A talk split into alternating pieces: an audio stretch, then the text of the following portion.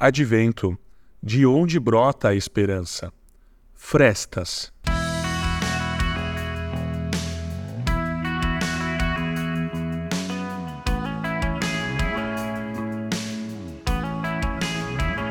Eu não gosto muito da minha casa escura.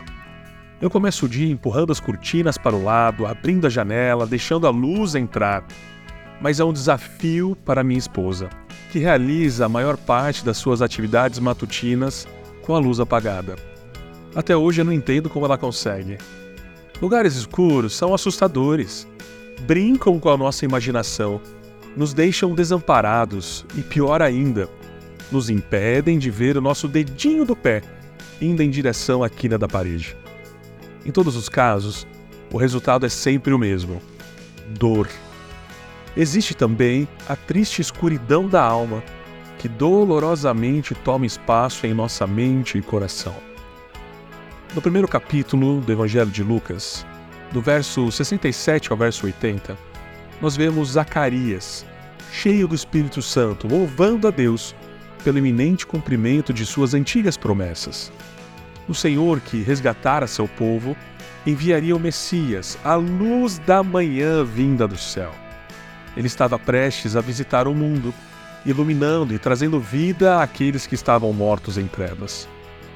Talvez você esteja passando por dias sombrios. Infelizmente, nós experimentaremos momentos assim deste lado da eternidade. No entanto, a sua escuridão não precisa ser eterna, pois a luz encarnou e habitou entre nós. A luz da manhã que iluminou o mundo também pode nos libertar hoje da nossa escuridão. O versículo 76 de Lucas 1 nos diz: E você, meu filhinho, será chamado de profeta do Altíssimo, pois preparará o caminho para o Senhor. É um versículo que nos convida a proclamar essa boa nova. Assim como nós, existem incontáveis pessoas em nosso cotidiano que lutam contra as trevas. Imagine como a vida delas seria caso a luz refletisse em nós e as iluminassem também. Eu tenho adotado um exercício contemplativo logo ao acordar. Eu observo a luz entrando pelas frestas da janela e me lembro que as promessas do Senhor já se cumpriram. O sol da justiça já raiou eu começo meus dias, sejam calmos ou caóticos, iluminado pelo cuidado de Deus. Cristo ilumina todos os cantos da nossa vida, até os mais sombrios, e se irradia àqueles que nos cercam. Nos dias claros ou escuros dessa peregrinação em direção ao lar eterno, ele nos guia pelo caminho da paz.